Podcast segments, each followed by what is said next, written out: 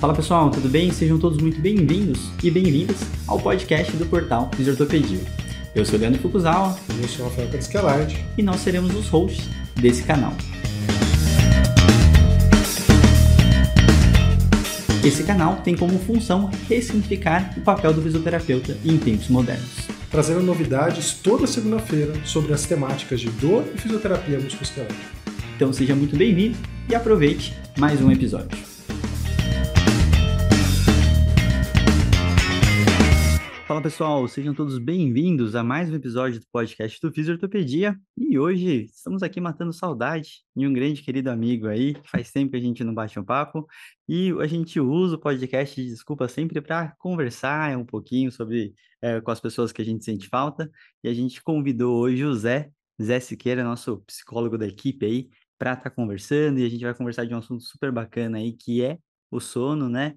O Zé tem um curso específico só sobre isso, e aí depois ele vai contar um pouquinho disso para vocês ficarem espertos na rede dele quando ele lançar de novo o curso. E a gente vai conversar sobre essa temática aí que é muito relevante para diversas direções aí. A gente vai descobrir qual que a gente vai hoje, que a gente também ainda não sabe, né? Então, vamos no freestyle aqui do, do nosso podcast. Zé, seja muito bem-vindo, como sempre. Uh, se apresente, caso alguém seja perdido nessa estratosfera e não te conheça, então fique à vontade. Obrigado, Leandro. Eu gosto muito de estar com vocês, né? Vocês sabem disso, que sempre considero que as nossas conversas me fazem enriquecer e, e acho muito legal da gente poder compartilhar isso com as outras pessoas também. Eu me lembro uma conversa que eu tive com o Rafa uma vez que a gente não estava gravando nada, estava no telefone um com o outro. Ele falou, pô, a gente podia gravar isso, assim, sabe, para outras pessoas ouvirem, né? E agora a gente tem essa oportunidade, né? É ótimo.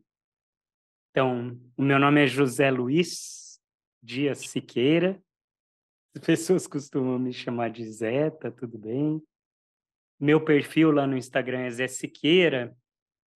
Agora, em janeiro, faz três anos que eu comecei a, a exercitar né, esse diálogo com outros profissionais de saúde, com as pessoas, para discutir aspectos psicológicos em geral em relação com a saúde.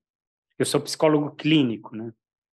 Então, eu e, e eu me interesso muito por dialogar com outras áreas para fora da psicologia. Então, estou sempre nessa missão de poder promover esse diálogo da psicologia com muitas outras áreas, assim, que eu tenho interesse. E com a fisioterapia, eu acho que sempre tem um diálogo muito rico, né, entre psicologia e fisioterapia. Então, a gente vai pegar um tema específico hoje, né, que tem muito a ver com esse diálogo fisioterapia psicologia. Eu acho que vai dar para a gente aproveitar bastante aqui. Sem dúvida, sem dúvida. E o Zé é nosso coordenador, né? Como ele falou que é essa questão de conversar, né, entre as áreas. Ele é o nosso coordenador do módulo 3, que é de interdisciplinaridade. Então é um módulo que ficou super bacana, assim, ele dá aula tanto no módulo 0, que tem a parte de habilidades socioemocionais específico para profissionais, e também é o coordenador desse módulo, e lá ele está junto com a Alexandra Rafaini, normalmente no encontro ao vivo ele convida a Julinha também, que já dividiram diversos casos, né? Então, uh, ah, para uhum. quem está na especialização em dor, sempre vai ter a companhia do Zé, as aulas do Zé que são sempre incríveis. E Rafael PC Calante, tudo bom, Rafa? Não esqueci de você, eu sei que você sempre fica angustiada para saber quando que eu vou chamar. Rafa, tudo bem? Tudo ótimo. E é engraçado, né, Zé? Porque a gente brincava, eu fico lá atrás, que os podcasts eram exatamente isso. Assim, a gente tinha essas conversas com as pessoas por aí, colegas fisioterapeutas e tal, e a gente, o podcast no começo foi só começar a gravar essas conversas, né?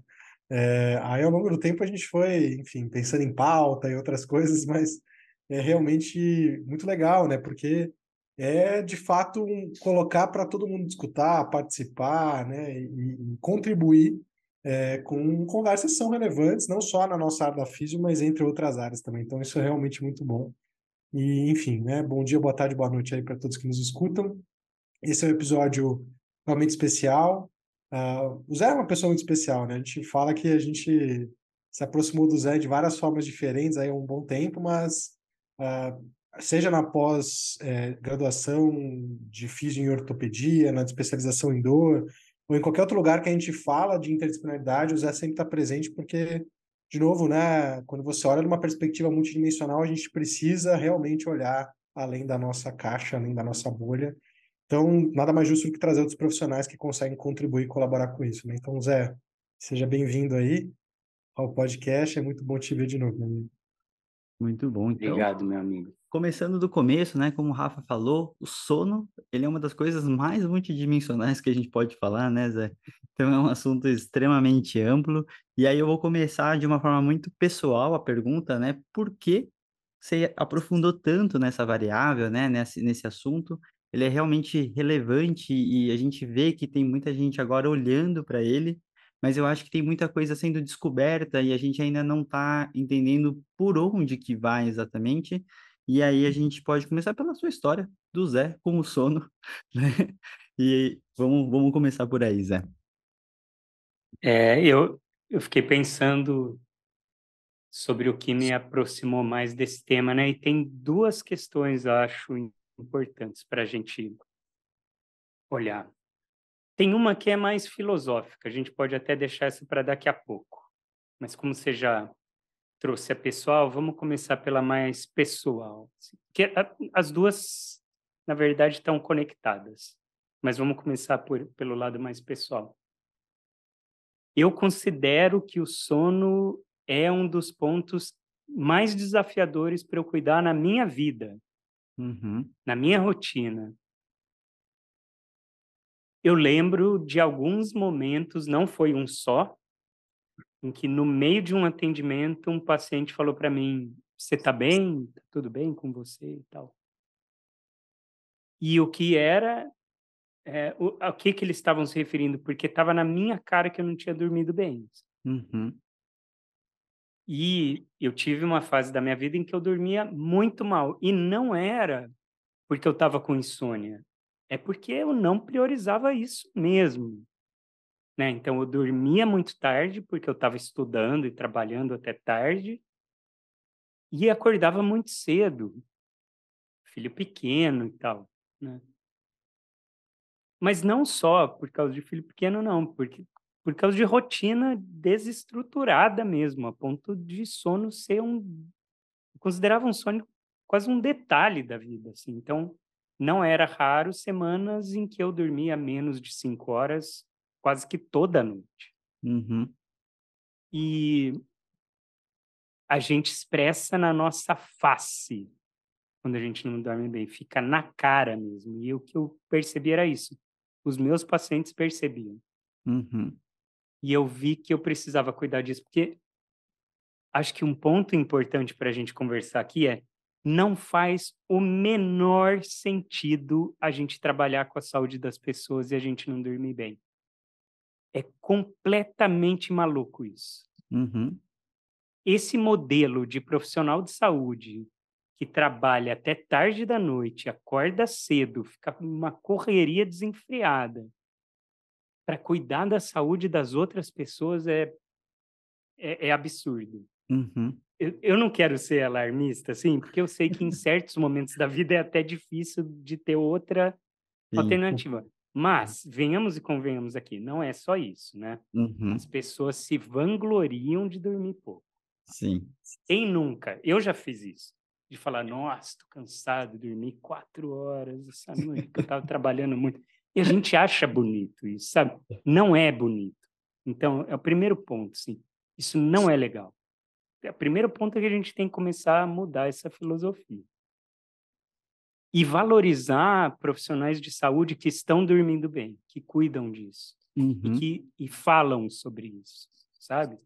Então, tem uma coisa que é, eu sei que de repente tem momentos da vida que são muito corridos, está tudo bem, não quero ser alarmista, mas o ideal é a gente cuidar do sono para a gente dormir o mínimo ali, para a gente funcionar bem, né? Eu não quero também ter aqui limites muito estreitos de tem que dormir oito horas por noite e tal, não. Mas a gente conhece o nosso corpo, né? Então, e se não conhece, vale a pena conhecer. Uhum. Para saber o quanto de sono a gente Já vem a primeira precisa para bagunça, né? funcionar bem. Já vem a primeira Oi? bagunça, não conhecer o próprio corpo. Também é outra coisa que não faz o menor sentido, né? Sabe uma coisa que eu acho engraçada? Pega um livro de anatomia. Onde é que está o coração? É espelhado no livro de anatomia. Porque a gente não conhece o coração a partir de olhar o próprio coração, a gente olha o outro. Uhum. Se- Sempre me chamou muita atenção isso. Fala, mas por que, que o coração não está do lado esquerdo? O, o, sei lá, o ventrículo esquerdo não está na esquerda, está direito. Porque a gente sempre conhece o coração como se a gente estivesse olhando o do outro, não é?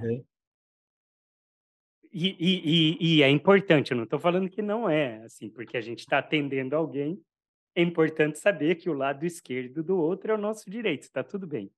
Mas isso faz com que a gente não leve em conta que a gente pode conhecer anatomia também conhecendo o nosso corpo, Uhum. também entendendo como é o meu lado esquerdo, como é o meu lado direito. É muito sempre para fora, né, Leandro? A gente sempre acha que a gente vira profissional de saúde conhecendo o outro. Uhum. Eu, eu acho que esse modelo não é o melhor. A gente, a gente precisa conhecer o nosso paciente, mas a gente precisa muito conhecer nosso corpo. Uhum. né? Tem que ser o ponto de partida para conhecer o outro. né? E e eu, eu só complementando, Zé, eu acho que o sono também é um dos assuntos que eles são tão populares que tanta gente conversa e fala sobre, né? E hoje a gente tem um monte de gente que vende lifestyle e tudo mais, e nessas horas eles começam a impor algumas coisas. Então, é um assunto que, por ser tão popular, eu acho que ele sempre é fácil em cair, como você falou, em caixas, né? Você precisa disso, você precisa parar de fazer aquilo, né? Então você começa a encaixotar eh, uma regragem de qualidade sem conhecer essa, essa pessoa, né, que você está falando, né, a gente mesmo, para realmente. E, e aí tem até essa, essa coisa, né? A gente está conversando com o paciente e uma coisa que você também faz. Então você tem alguma coisa muito em comum com ele, né? Então é uma troca, né? É uma troca de uma coisa que às vezes, como você falou, você não faz, você não cuida, mas ó, você precisa cuidar do teu. Né? E, é- Uhum. e é muito mais fácil cuidar dos outros do que do nosso, né? Então Faço o que eu digo, algumas que eu dessas Exatamente. Então fica alguma dessas complicações, né, Zé? E sabe qual é um ponto importante aí? Uma das características mais centrais no ser humano é a capacidade incrível que a gente tem para se auto-enganar. Uhum, A gente se engana muito facilmente a respeito da gente. Então, esse. E porque ah, não é bom encaixotar e falar você tem que dormir oito horas por noite, mas também não é tão solto assim, a ponto de uma pessoa, por exemplo, achar que ela vai dormir cinco horas por noite e vai ficar bem. Assim, tem, tem, tem um certo parâmetro aí para a gente chegar né, num, num limite do quanto que é aceitável um ser humano dormir por noite. Cinco horas por noite não é legal, assim. Já... E, e aí, por que, que eu estou falando desse auto-engano? Porque às vezes a pessoa fala assim, ah, eu durmo cinco horas por noite e eu fico bem. uhum, Essa capacidade para o auto-engano que a gente tem que estar muito esperto, sabe? Muito atento. Porque às vezes você acha que você está bem, mas alguns problemas começam a aparecer. De repente vai ser não exatamente porque você está com sono, mas porque sua memória está funcionando de maneira pior, ou porque você está um pouco mais desatento. Aí tem aquela coisa meio assustadora do sono, que é se você dorme pouco, você vai tendo microsonos, assim. Então você dorme por frações de segundos que você nem percebe, né? Isso no trânsito é super perigoso uhum, né? Porque às vezes você nem percebeu que dormiu. Você sim. piscou o olho, é um sono ali, né? O seu cérebro fazendo pressão para dormir. Então, é importante a gente também levar em conta que, apesar de não ter regras tão estreitas que sirvam para todo mundo, também isso não significa que a gente pode extrapolar muito essa regra achando que a gente é muito diferente da média, né? Uhum, perfeito. Eu até estava achando aqui um post que o, o Fábio Dominski, que a gente gravou semana retrasada, né? Que ele é educador físico, ele falou assim, ó, cientistas descobriram um novo tratamento revolucionário que fará você viver mais tempo. Ele melhora a memória, deixa você mais criativo, mais atraente, mantém você magro e reduz o desejo por comida, protege contra câncer, demência, diminui o risco de sofrer ataques cardíacos. E nada mais é do que o sono, né? Então uhum. ele entra nessa coisa meio mágica, né? Que a gente já sabe de todos os benefícios, mas ele, assim como a alimentação, acho que todas as questões, né, do, do que a gente fala de estilo de vida, de qualidade de vida, ele entra numa obviedade que é óbvio que aquilo faz bem, mas a gente não consegue cuidar muito. E aí até ia fazer uma pergunta meio curiosa, assim, entrando um pouco mais no assunto, é o processo de os, os malefícios e os benefícios, eles vêm meio que a longo prazo, né, Zé? Se você for pensar, uma noite mal dormida, né, duas, três, entre as você começa a sentir, mas aquela coisa que você não liga muito, mas isso a longo prazo ele começa a fazer um efeito mais negativo. Será que esse fato, né, de diversas dessas desses hábitos não fazerem efeitos imediatos tanto negativos quanto positivos, não sejam um dos motivos que a gente ignora, né? Assim, pensando, né, como ser humano. Uhum. Acho que sim. E, e, e não é algo que a gente vai fazer, por exemplo, ah, então dormir faz bem, então eu vou ter uma bela noite de sono e resolvo. Uhum. Só vai funcionar, como você está falando, né, Leandro, se for algo que eu vá cuidar toda noite, toda noite. Você sabe uma coisa que eu ouço muito dos meus pacientes, em algum momento, sabe, nossa, mas eu tô cansado de ter que ficar cuidando disso, não do sono especificamente, mas o ponto central. Sim. Né? Às vezes a pessoa fala assim, eu não aguento mais ter que ficar cuidando disso. A minha questão com eles é, é um saco mesmo, mas qual é a alternativa, né? Uhum. Que, que é isso, né? Se a gente, tipo, escovar os dentes, assim, não é algo que a gente vai falar, nossa, dei uma bela escovada nos dentes hoje, então tá tudo bem, né? Não, amanhã vai precisar de novo, né? Não, não tem outra, não tem alternativa mesmo, né? É algo que a gente vai cuidar ao longo da vida. Aí tem a segunda, eu falei que tem dois motivos principais pelos quais eu achei que era importante estudar mais o sono e trabalhar mais com sono. Falei que um deles era mais filosófico, né? Tem um princípio importante para a gente levar em conta. Você vai gostar, Leandro, que é tudo é ritmo, uhum. tudo é rítmico, né? Então a gente vive num planeta que funciona de forma rítmica. Tem o dia e tem a noite. E é muito diferente o dia e a noite. São vi vivências diferentes, experiências diferentes. É como se o mundo, o seu mundo mudasse, uhum. né? A cada dia, a cada noite. A gente vive num planeta que também muda o ritmo ali a cada três meses, mais ou menos, né? Que a gente tem as estações. Então, o verão tem um ritmo, o inverno tem um ritmo diferente e, e, você vê a vegetação muda, o, o, o ar muda. Então, a gente está sempre se adaptando. E essa adaptação é rítmica, no sentido de repetições, né, em relação a alterações e aí mantém durante um tempo, daqui a pouco tem uma alteração. Por que, que eu estou falando sobre isso? Você obedecer a esses ritmos da vida significa você levar em conta essas alterações que seu organismo vai ter. Então, o nosso organismo funciona de um jeito de dia e funciona de outro jeito à noite.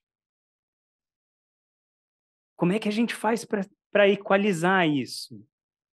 Dormir bem. É uma bela maneira da gente colocar o nosso corpo é, afinado com o ritmo do planeta, assim. Não é, uhum.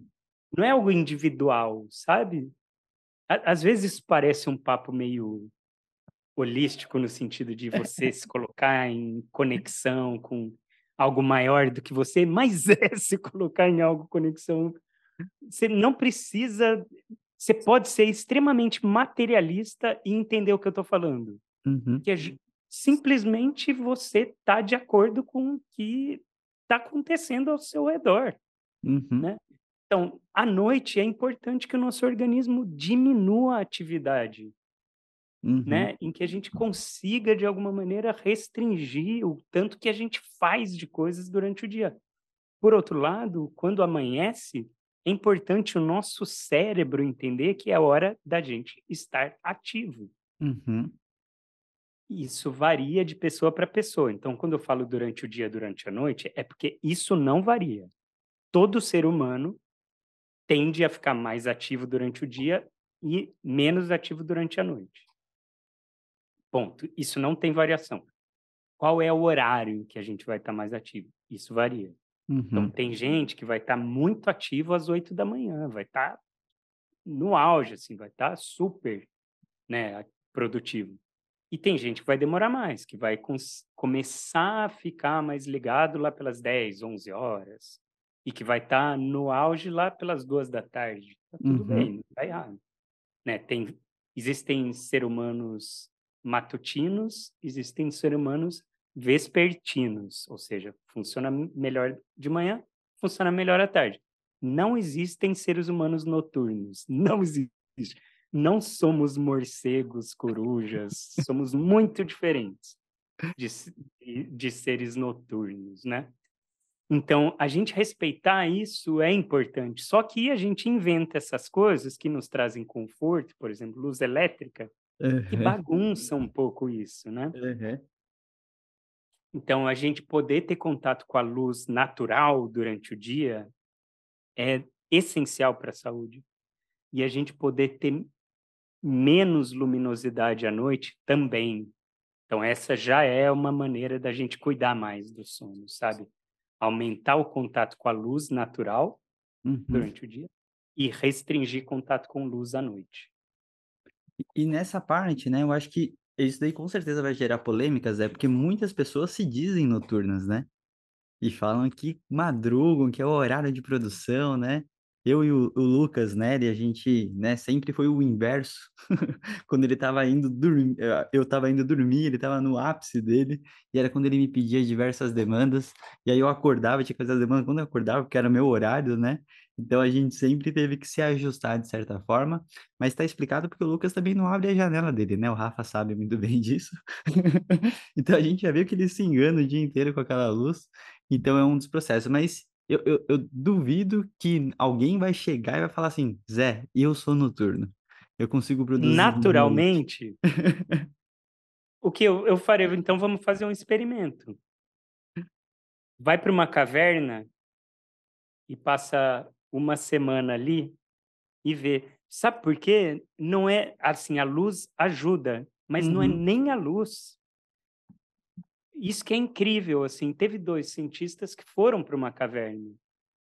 E aí, mesmo sem contato com a luz, eles, o organismo deles, sem eles saberem que horas eram, o organismo deles acabou chegando perto de um ciclo, de um ritmo circadiano, que é esse Uhum. ritmo que dura um dia. E, Perfeito. tem, e teve uma tendência a ser mais ou menos 24 horas. Agora, é curioso porque esses, esses cientistas, eles viram que o organismo dá uma errada. Uhum. Não é exatamente 24 horas, se a gente não tiver contato com a luz. O que que a luz faz? Ajusta isso. Então, assim, se o Lucas ficar sem luz elétrica durante um mês Ele vai pirar por outro motivo. e continuar acordado durante a noite e dormindo de dia, aí ele, aí ele pode me falar assim, ó, furado que você está falando. Eu sou noturno naturalmente, meu organismo é natural. É. É, é noturno. Aí eu falar, tá bom. Muito bom. E Zé, aproveitando até nessa parte que a gente está conversando, né, é, eu queria até entender, que como esse assunto ele é muito abrangente, é, a fisioterapia tem pouquíssimo contato em qualquer área, né, relacionada a sono, acho que um pouquinho mais a parte da respiratória, porque eles têm, né, esses tratamentos em relação a respiradores, para quem tem apneia do sono e tudo. Ah, acho que a gente acabou tendo contato com o sono muito relacionado à dor crônica. né? E aí eu queria entender, né, você como psicólogo até, se é algo, né, discutido em graduações e afins e por onde você estudou, que eu acho que é outra via diferente. Quando você aprofunda até cientifica, cientificamente falando, eu acho que fica com aquele viés, né, do, do elefante na sala, onde está cada um olhando para uma parte, e o sono acaba sendo um pouco disso. Se você está falando de um, uh, de um médico, ele vai olhar a medicação, né? Se for o fisioterapeuta, ele vai olhar os respiradores, Uh, então, assim, o que, que, a gente. Por onde você estudou, né? Por onde que se estuda essa área do sono, né? Tem bastante material, viu, uhum. sobre sono e dor. E tem umas revisões interessantes que você sabe que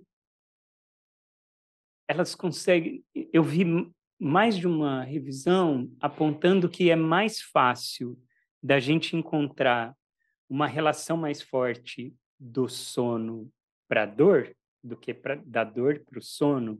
Então, quer dizer que, de alguma forma, a gente tem mais evidência da falta, déficit de sono aumentando dor ou deixando a dor mais intensa ou crises mais frequentes de dor, do que algo que a gente intuitivamente pensa mais, que é o paciente está com dor, por isso dorme pior. Uhum.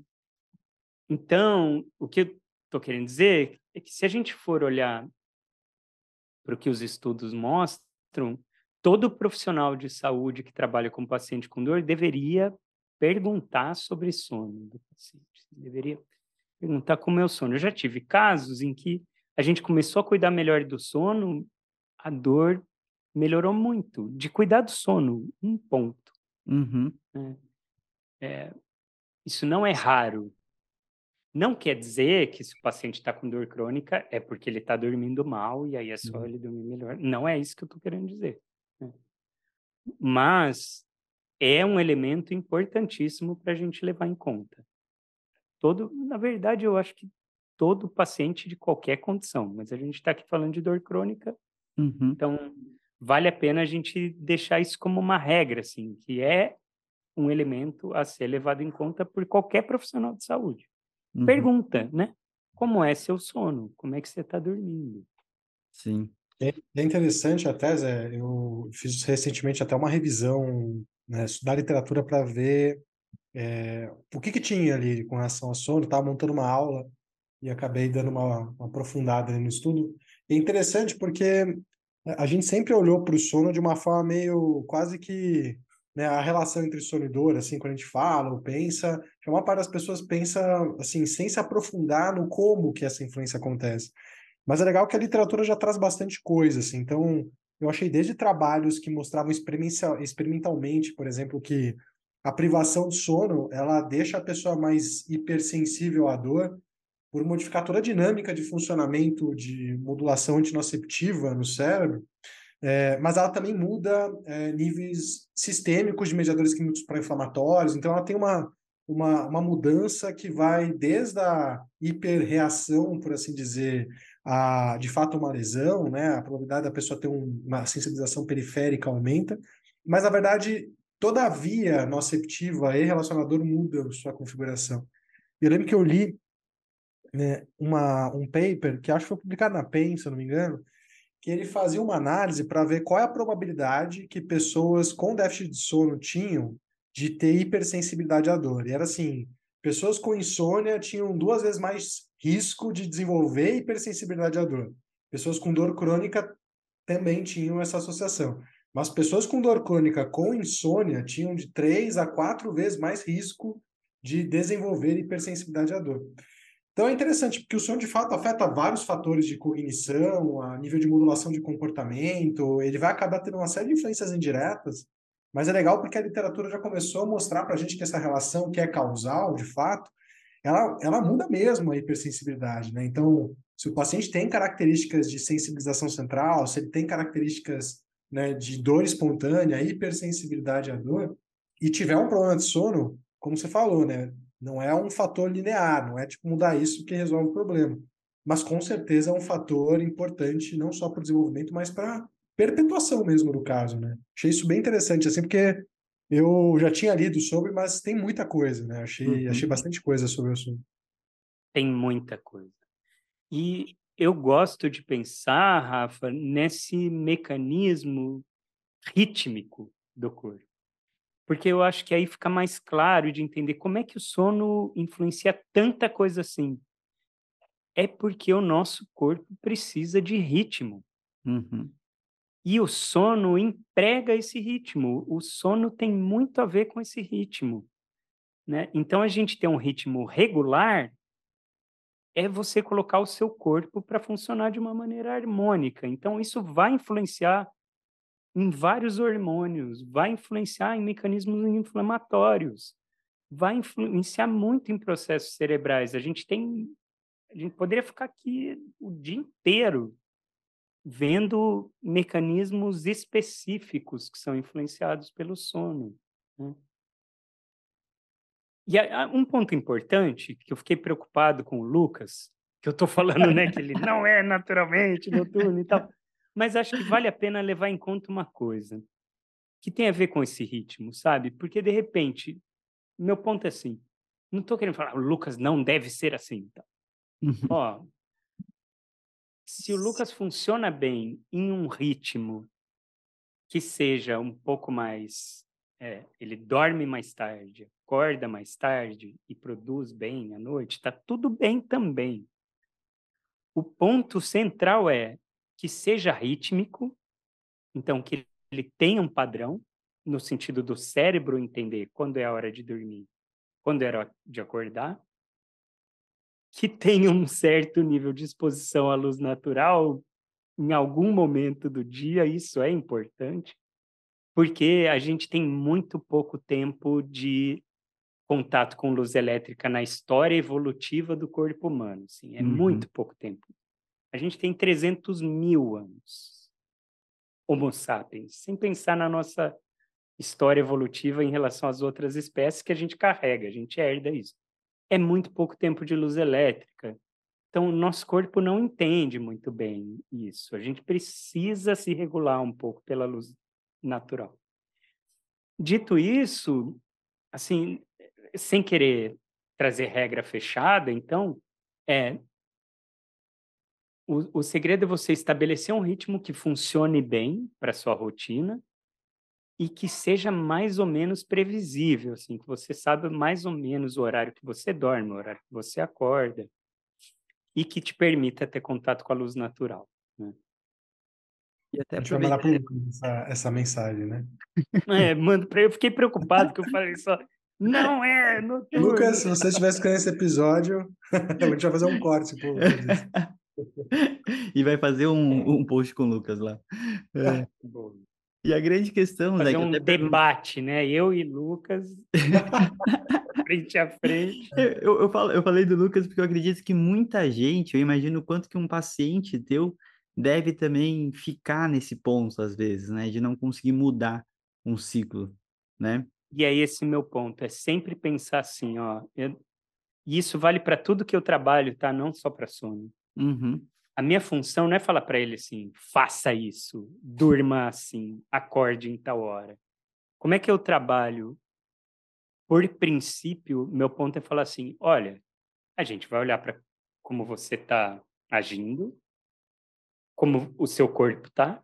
Uhum. Então, e se mexe em alguma coisa aqui, se a consequência é diferente depois. E aí a gente avalia, né?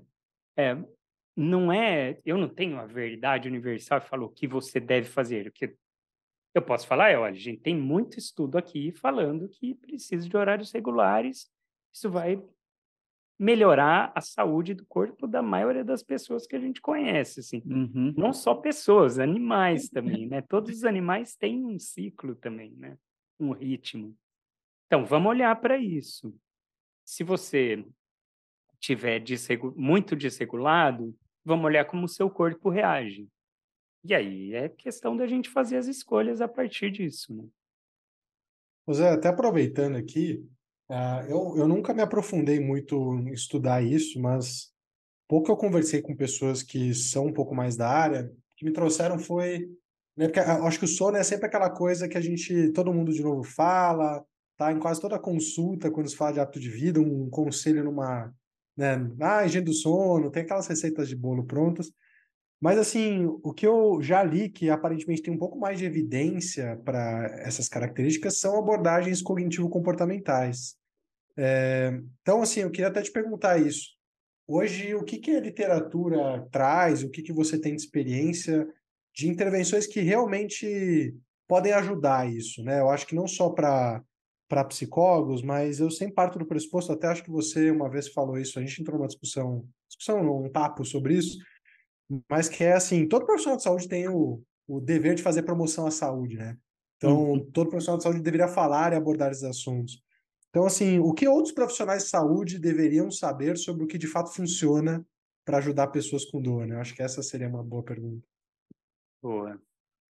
Acho que é importante a gente saber que boa parte dos problemas de sono estão relacionados com comportamentos que as pessoas costumam associar ao sono, como se fosse um como se fosse algo que as pessoas fazem para tentar dormir melhor, mas na verdade atrapalha.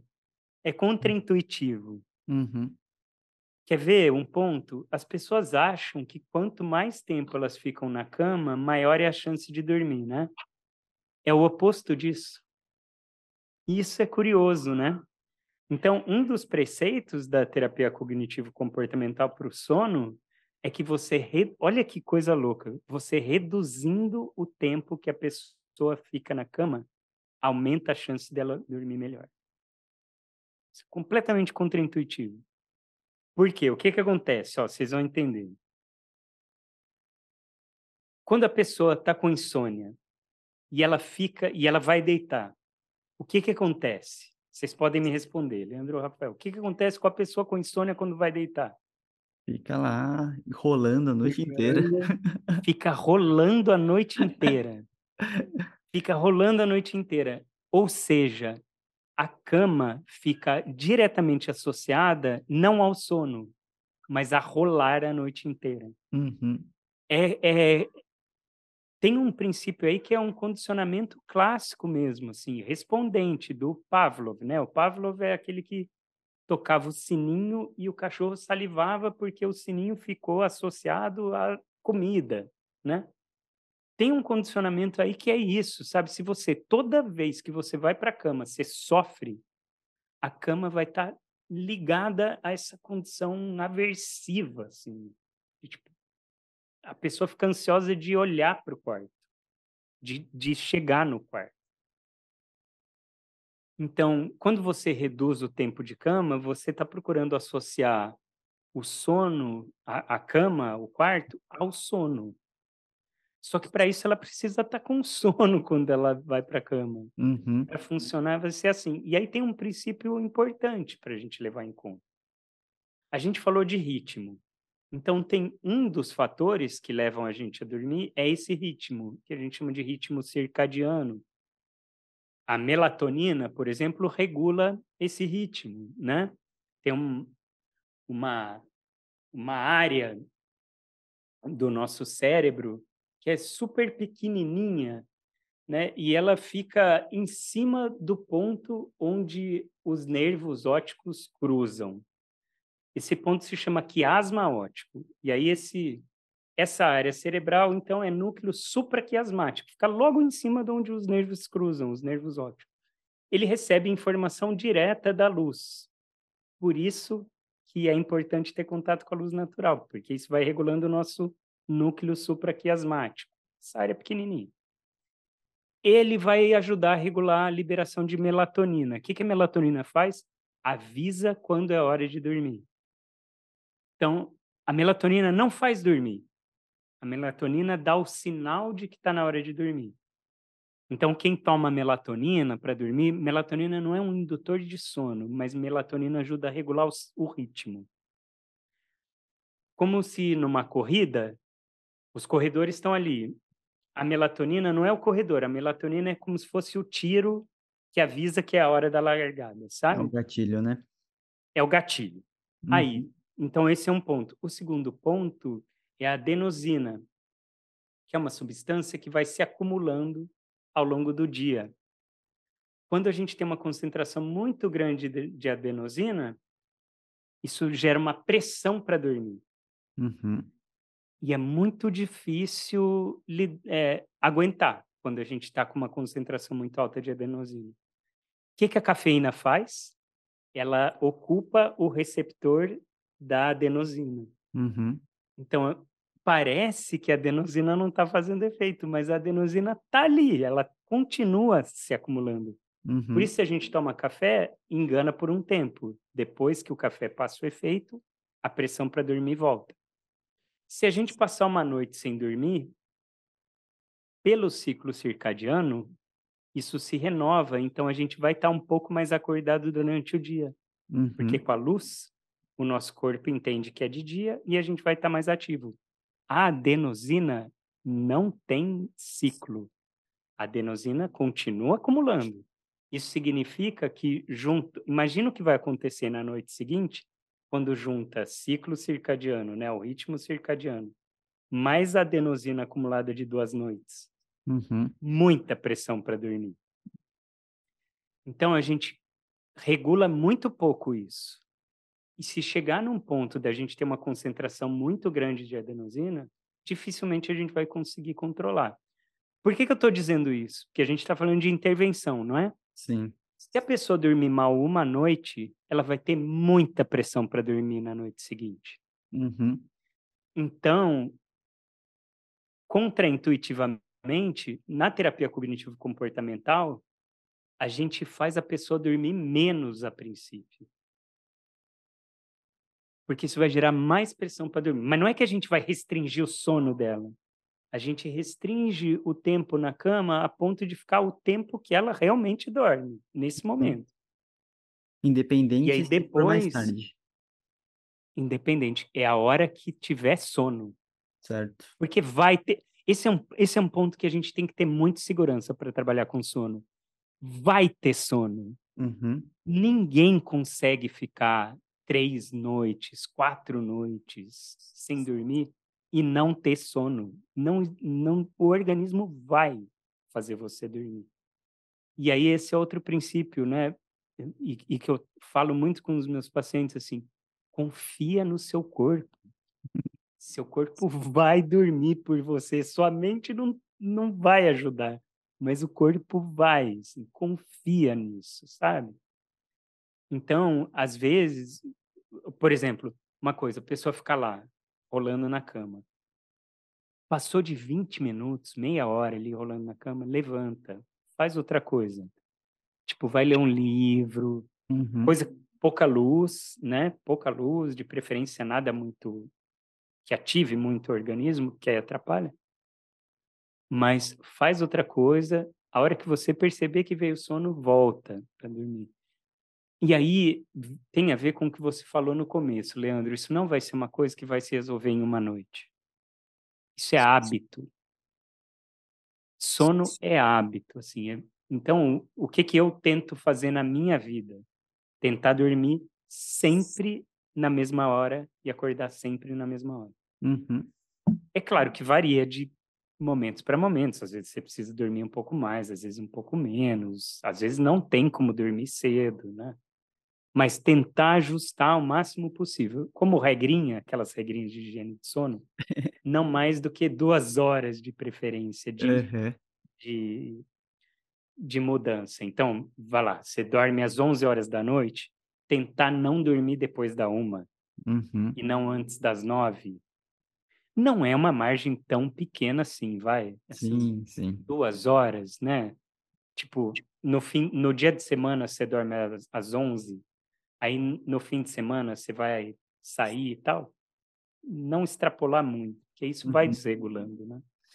Teve uma. Tava vendo algumas coisas relacionadas ao comportamento também, Zé. E é. Tem uma parte que eu achei legal da frase, né? Que o, o corpo ele não sabe que é final de semana. E aí, nessas horas que você está condicionando a pessoa, né? É, entra um pouco disso, né? Porque você fala assim, ah, hoje é sábado, hoje é domingo. Então, assim, eu não vou colocar despertador, eu acordo a hora que o corpo quiser. Isso é maravilhoso, não é? Porque o corpo sabe quando é dia e quando é noite. Uhum.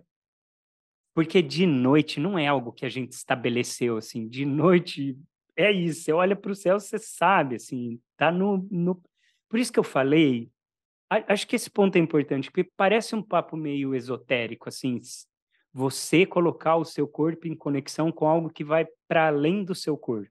Uhum. Mas não é, você pode ser materialista e entender essa frase. Você pode ser esotérico também, entender de jeitos esotéricos, tá tudo bem, eu não vou te criticar, mas você pode ser materialista e entender. Né? Que é você simplesmente saber que não é porque você quer, porque a sua rotina, a natureza não está aí para sua para suas necessidades individuais, assim. A natureza não funciona desse jeito, assim, quer você queira, quer não, vai amanhecer e vai estar tá claro, e vai anoitecer, vai estar tá escuro, e, e é importante a gente entender isso. Fim de semana não é isso, porque fim de semana a gente criou, de Uhum. noite não, né? Então, esse é um bom exemplo. De noite é algo para a gente levar em conta e tentar estabelecer um ritmo. Né? Ma- Mas, e aí, que, que, que, que que seria o ideal, né? Falar para ele seguir essa mesma rotina no final de semana? Ou realmente. Isso depende, obviamente, do momento de tratamento. Acho que tem um pouco também para a gente não ser bitolado, né? Tá, não, não tem Exato. problema nenhum, né? Vai numa festa, acontece alguma coisa ali, dorme lá. Tudo, tudo pode. Então, né? aí esse é meu ponto, Leandro. Tem problema. Aham, Tem problema. Tipo, Tá. se você dorme às 11, vai numa festa e vai dormir às 4 da manhã, tem problema.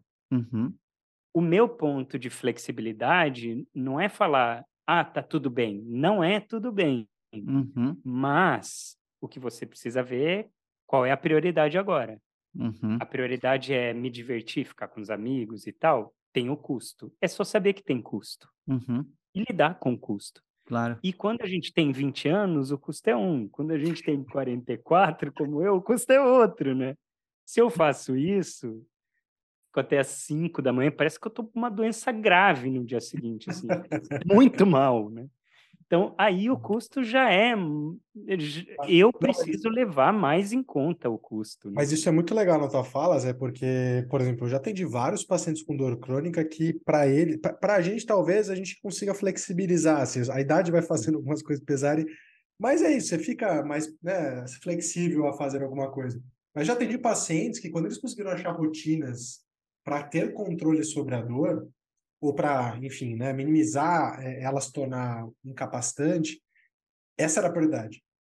Eu já conheci muitos pacientes que, assim, para eles, né, ah, estabeleceram uma rotina de sono que não deixava eles tão sensíveis, é, nada era mais importante do que manter essa prioridade.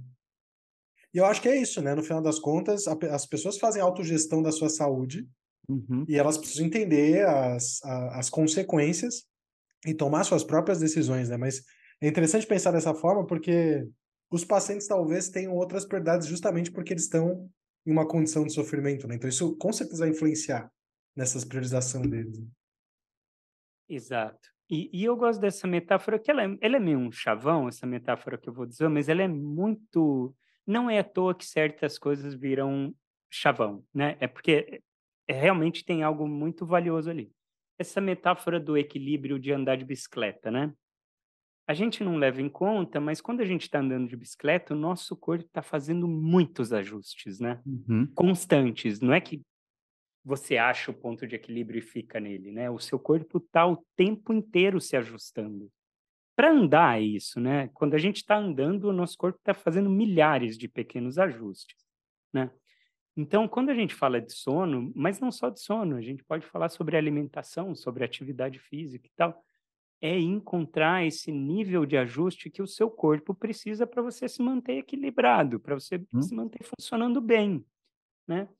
Isso vai fazer com que como é que a gente aprende a andar de bicicleta? Às vezes é caindo para um lado, é indo para o outro, e aos poucos vai encontrando, né? Como, uhum, como é que o meu corpo se ajusta? Eu gosto dessa metáfora porque é ir identificando isso. Quando eu tinha 20 anos, o meu equilíbrio era ajustado de um jeito, agora é de outro, não tem como eu Uhum. comparar, né? Então, é qual é o nível de ajuste que você precisa. E não é que você precisa para esse ano, assim, é para hoje, né? É, é, às vezes é fino o, o, o ajuste que você vai Uhum. precisar. E o mais legal disso é que quando a pessoa consegue é, encontrar esse ponto de ajuste e vai ficando boa nisso, percebe mínimos desequilíbrios e compensa. Uhum. Esse é o mais legal. Então, para esse meu paciente que fala assim, eu fico cansado de fazer ajuste, é porque às vezes os ajustes estão muito. É, né, se, se você está indo muito para um lado ou muito para o outro, você vai precisar fazer muita força para ajustar. Uhum. Mas se você consegue regular, por exemplo, dormindo mais ou menos na mesma hora, uma noite que você desbalanceia, você já consegue compensar, né? E você Uhum. já consegue promover o balanço. Mas se está muito desequilibrado, o esforço é muito grande para equilibrar. Você Sim. precisar fazer esforço toda hora.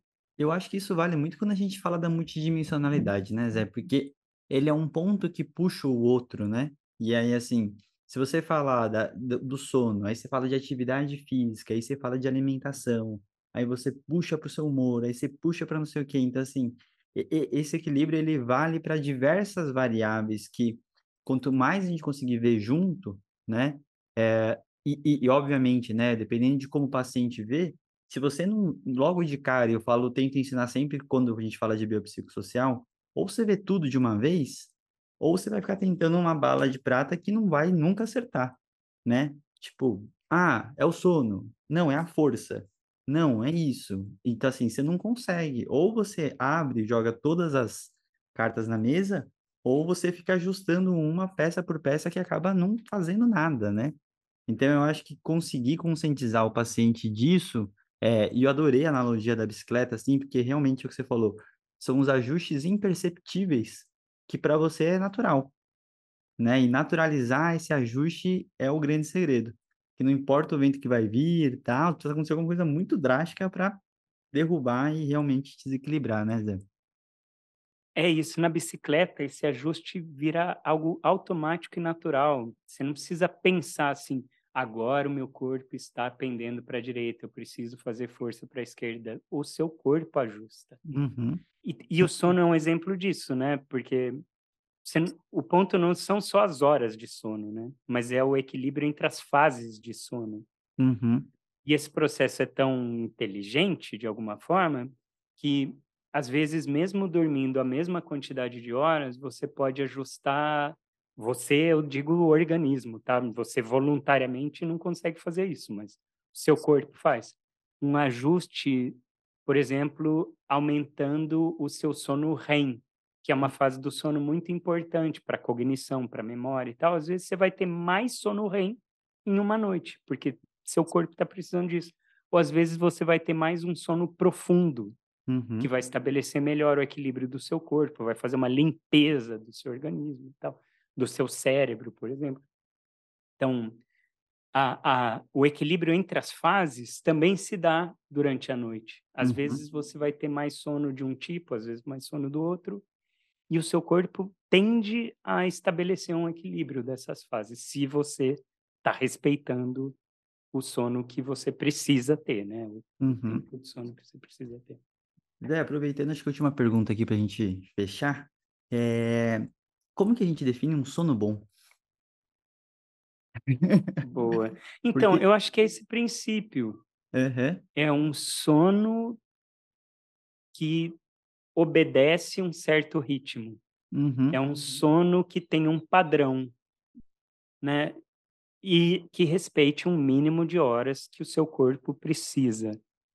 E aí não se engane em relação a esse mínimo de horas, porque não Aham. vai ser menos de cinco, com certeza. Menos de seis, assim, é muito raro. E se fosse para adivinhar, eu acho mais seguro você chutar que você faz parte dessa grande maioria das pessoas que precisam de mais de seis, pelo menos, assim. Mas a maioria está entre sete e oito, viu? Sim. Eu Então, pergunto até a questão do sono bom, porque ele, ele obviamente, a gente tem as fases, né? Como você falou, o ciclo, tudo mais, você acordar de forma restaurada, acho que tem vários aspectos, mas ele, tudo Uhum. acaba sendo muito subjetivo, né? É, esses tempos eu tava, né? Eu e o Ela, a gente tem um aplicativo lá do sono, e aí ele você deixa ligado lá para ele verificar a sua qualidade do sono, né? E eu sou mó curioso com esses negócios, assim, cara, eu tô dormindo. Como que eu vou saber se meu sono é bom ou não? Que fase que eu tô, se eu fui naquela, na outra. Então, a minha pergunta tem a ver com a subjetividade e além da subjetividade de um momento que você não tá prestando atenção, né? Igual quando a Uhum. gente Ainda bem que a gente não faz mais isso, quando a gente falava assim, ó, para você dormir bem, você tem que dormir assim, assado. Eu falei assim, cara, tem que prestar atenção na minha postura na hora de dormir, né? Se ela tá aqui, se o travesseiro preenche, se a coluna tá alinhada, se tá o espaço entre as pernas, eu falei assim, cara, só dorme, assim, ó, que posição que é, que, for gostosa.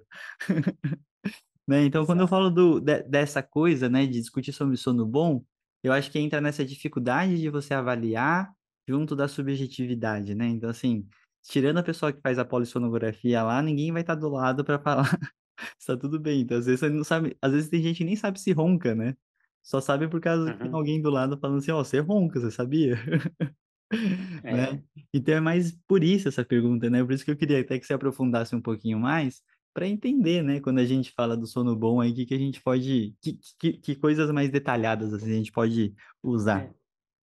Olha, esses aplicativos, eles ajudam muito, viu? Quem tem relógio, Uhum, eu recomendo, assim, quem, é lógico que não é barato e tal, mas algum relógio que possa medir, tem uns que são um pouco mais baratos, tem uns que são um uhum, pouco mais caros, nenhum é barato, barato, né? Mas se tem condição de, de ter um relógio, eu recomendo para acompanhar.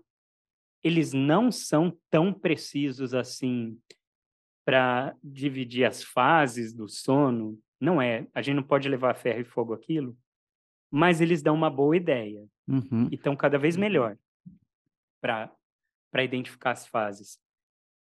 E, e vale a pena dar uma olhada como é que está meu sono REM, como está meu sono profundo. Assim, são duas questões muito importantes, que é como se a gente tivesse dois tipos diferentes de sono, uhum, né? Com funções diferentes. Então, um sono que é mais profundo, que o cérebro está mais desativado naquele momento. E o sono REM, o cérebro está muito ativo, é a fase que a gente sonha, por exemplo.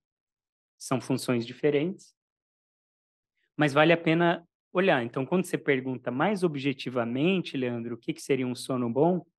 É um sono que tem uma boa parcela de sono REM uhum, e uma boa parcela de sono profundo. certo. Geralmente, menos necessidade de um sono profundo, profundo, profundo, e mais do REM. Uhum, E o sono REM, aí que tem um ponto importante, o sono REM, geralmente, ele acontece mais tardiamente no sono. Então, você precisa de algumas horas de sono para o sono REM ficar mais frequente. Então, aí, aí tem uma, um dos pontos importantes de se você dorme muito pouco, talvez você vá ter pouco sono REM, porque não dá tempo de chegar no momento em que o sono REM começa a aparecer mais. Sonho, sonho é um bom indicativo também, viu? Eu ia Porque como a gente sonha, assim, "Ah, esse assunto é longo, esse é outro episódio. é, e é fascinante, assim, a gente pode combinar depois. Mas é isso, se a gente está sonhando, é um bom indicativo que a gente está com mais sono REM. Porque Uhum, geralmente, não é regra também, mas a maior parte dos sonhos acontecem no sono REM. uhum. Então, Mas isso, é a gente indica o livro do, do Siddhartha Ribeiro. É legal, é, é maravilhoso esse livro. Exato. E aí, ó Zé, só pra gente terminar aqui, a gente tem a brincadeirinha 3x3 aqui só pra fechar e, e resumir o episódio, né? Eu queria que você falasse pra gente, de forma muito breve, três tópicos essenciais sobre o sono, né? Ah. Então, ponto um, sono tem a ver com ritmo do nosso corpo. Então, obedeça um ritmo, tenha regularidade. Esse é o Uhum, ponto principal. Segundo, a gente tem uma história muito grande na nossa espécie e muito pouco tempo convivendo com luz artificial. Então, luz natural é muito importante para a gente saber que é dia que a gente vai ficar mais ativo, restringe luz artificial durante a noite. Seu cérebro precisa entender. O terceiro é o sono é tão importante que todos os animais que a gente conhece têm algum comportamento parecido com o sono, para não dizer que todos dormem. uhum, que, que seria algo defensável, mas é, o sono deixa a gente mais vulnerável, os animais mais vulneráveis. Então tem que ter um ganho muito grande. Não é à toa que a gente dorme, Uhum. é porque tem um benefício enorme aí. Então aproveitemos desse benefício que o sono traz. E esse benefício é para o corpo e para o funcionamento psicológico também, para as relações, para as emoções. Então é cuidar no geral mesmo da vida, é dormir bem. Perfeito. Agora, três coisas, é, do que não se fazer com o nosso sono. Primeiro, parte do princípio que você não é tão diferente assim da média da maioria das pessoas. Isso acho que é um bom conselho. Então, toda vez que você pensar assim, ah, mas comigo é diferente, pensa dez vezes antes de falar essa frase, assim, sabe? Na dúvida, tenta se aproximar da média, assim, Uhum. né, em relação aos cuidados com o sono. É, segundo ponto, não ficar na cama rolando tentando dormir, porque isso não é um bom caminho. Terceiro ponto que a gente não tinha tocado até agora, mas a pergunta foi boa que me lembrou, que é achar que dormir bem se conquista através de remédio. Uhum. A longo prazo, remédio não faz ninguém dormir melhor. Isso é muito importante. No longo prazo, remédio não é solução para o sono. Pode fazer esse experimento. Pega uma pessoa que toma Rivotril há 10, 20 anos, frontal, e pergunta: você dorme bem? Se tiver alguma pessoa que vai responder, durmo maravilhosamente bem, tomo frontal há 20 anos e meu sono está perfeito. Manda falar comigo, me mandar uma mensagem. Eu não conheço ninguém. Boa. Como é que a gente consegue bom sono? Com regularidade, com bons hábitos. A longo prazo é isso. Em curto prazo está tudo bem tomar remédio, tá? Não estou Uhum. criticando tomar remédio para dormir, não. Mas a longo prazo não é a solução. Muito bom. Não se esqueçam do time do Zolpidem aí, suas histórias. Exato. Histórias é um dos remédios que mais popularizou, né, recentemente, né? E tem diversas histórias cabulosas que envolvem cartão de crédito e outras coisas. É, e Zé, pra gente finalizar, três coisas que a gente ainda precisa descobrir sobre o sonho. Sobre o sonho, não, sobre o sono. Talvez uma primeira seja o sonho, viu, Leandro? Foi bom. Ótimo. isso.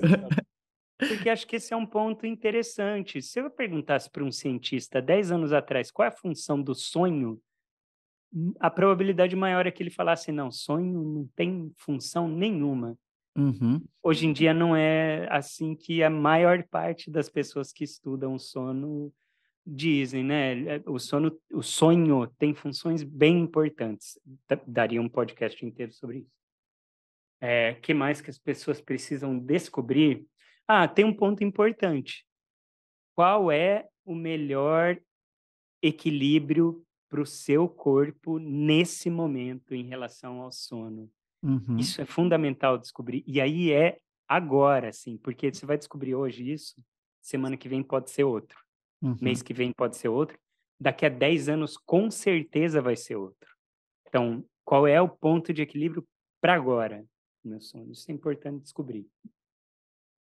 Terceiro ponto que é importante descobrir, descobrir no sentido que eu já descobri ou que nós Não, não, precisamos? que precisamos descobrir aí, que a gente ainda não sabe que sobre. precisamos que precisamos descobrir. Boa. Então, o primeiro é sonho, que eu acho que é um ponto que nós, como um todo, precisamos descobrir. O segundo ponto foi pontos de ajustes, né, Uhum. em relação ao sonho, ao sono. E o terceiro é Boa pergunta. O terceiro não, tô, não tá me vindo o que nós precisamos descobrir ainda. Sem problema, Zé, fica tranquilo. Se algum momento Nós vier, precisamos descobrir o que precisamos descobrir. né? É, talvez seja. Vocês têm alguma ideia do que nós precisamos descobrir? olha, eu pensaria muito nas questões de intervenções, né? Acho que intervenções realmente efetivas e Legal. principalmente a longo prazo, eu acho que seria um foco, até porque a gente falou de muita coisa que a curto prazo acho que acredito pode funcionar, mas no geral sempre vem essa coisa do que, que realmente funciona e sustenta a longos períodos, né? Eu, eu acho que até, a, a, além de descobrir o que funciona, né, como isso pode ser escalável.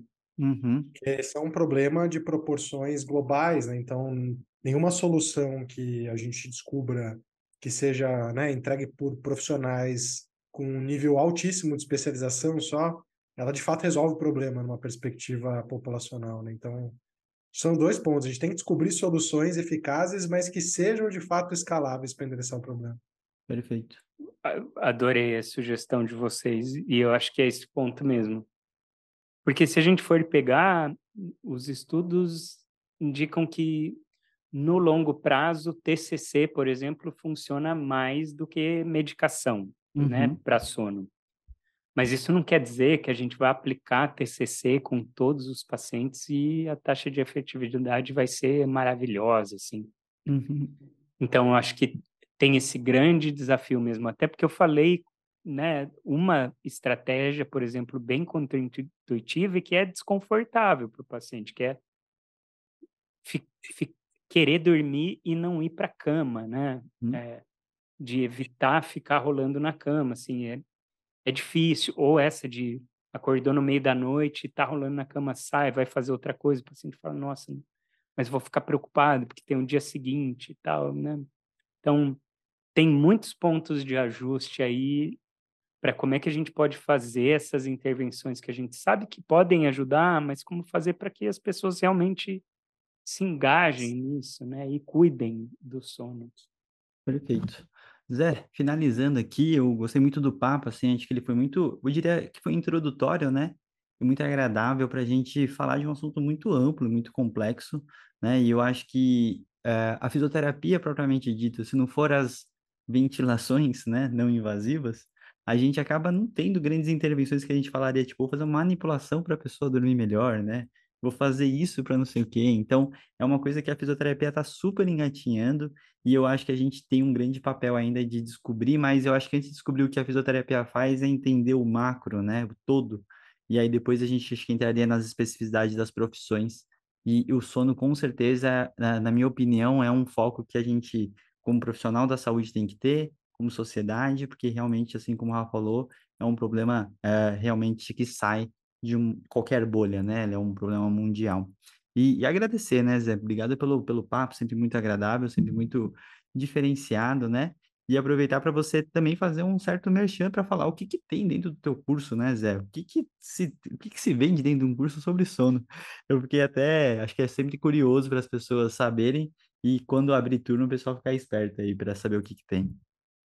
É, eu, eu até pensei, né, quando você falou sobre o curso, eu, eu não tenho muita previsão de quando eu vou abrir uma turma nova para esse curso, mas o que eu pensei de fazer é quem está ouvindo agora e se o assunto interessar e quiser entrar para o curso, eu posso abrir uma algumas inscrições assim para quem interessar, manda uma mensagem para mim e aí eu mando o, o link para entrar no curso e tal, e, e dá para abrir. Fica um ano, né? A pessoa pode ter acesso durante um ano, são cinco, não, são sete aulas. Olha que merchan, né? Eu nem lembro do, da quantidade de aulas. Mas, se não me engano, são sete aulas sobre sono. Então, ó, vamos lá, que aí vai ficar mais claro a quantidade. Acho que são, são seis. Ó, não, são sete, porque tem sonhos, a sétima é Boa. Então, primeira coisa que eu discuto é por que, que a gente dorme. Um pouco do que a gente já conversou aqui, né? A função do sono e tal. A segunda é fisiologia do sono mesmo, entender o processo, isso que eu falei, né, do ciclo dos ritmos circadianos, do ritmo circadiano, da adenosina, isso eu explico melhor ali, a neurofisiologia mesmo, né? Aí a terceira é quando que isso começa a gerar um problema? Uhum. Né? Se o sono é tão importante assim, quando isso vira um problema? Aí uma discussão mais da nossa sociedade, assim, né? Como é que a gente valoriza muito produzir e não dormir e tal. A quarta eu vou falar mais especificamente sobre transtorno de sono mesmo. Tá. Né? Então, quando que a gente pode considerar que um problema de sono é patológico? Uhum. Eu falo um pouco sobre a apneia do sono, falo um pouco sobre outros transtornos de sono, mas principalmente sobre a insônia, Uhum. né? O que é insônia, né? Que a pessoa querer dormir e não consegue. Na quinta, na quinta aula, eu vou falar sobre intervenção, Uhum. mas mas no sentido da psicoeducação, é aquelas coisas de higiene do sono, os princípios básicos, assim, de coisas que a gente pode fazer para dormir melhor.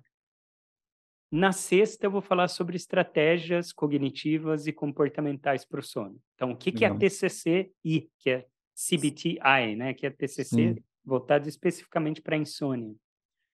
E, os, e a sétima aula é para discutir sonhos. Uhum. Eu explico um pouco isso que a gente pincelou aqui, né, Leandro? Então, são isso. São sete aulas, agora eu consegui lembrar das sete. Uhum. É, sete vídeos e a pessoa pode assistir quantas vezes quiser, as aulas são gravadas, a pessoa assiste quantas vezes quiser ao longo de um ano. Quem se interessar, quem assistiu o podcast, quem ouviu o podcast e se interessou, Uhum. manda uma mensagem para mim no Zé Siqueira, lá no Instagram, e aí eu posso abrir a inscrição para a pessoa, ela entra e fica Perfeito. com esse acesso durante um ano. Muito É especial para quem está ouvindo o podcast, tá? Porque eu não vou ficar divulgando isso e abrir nova turma do curso, agora não.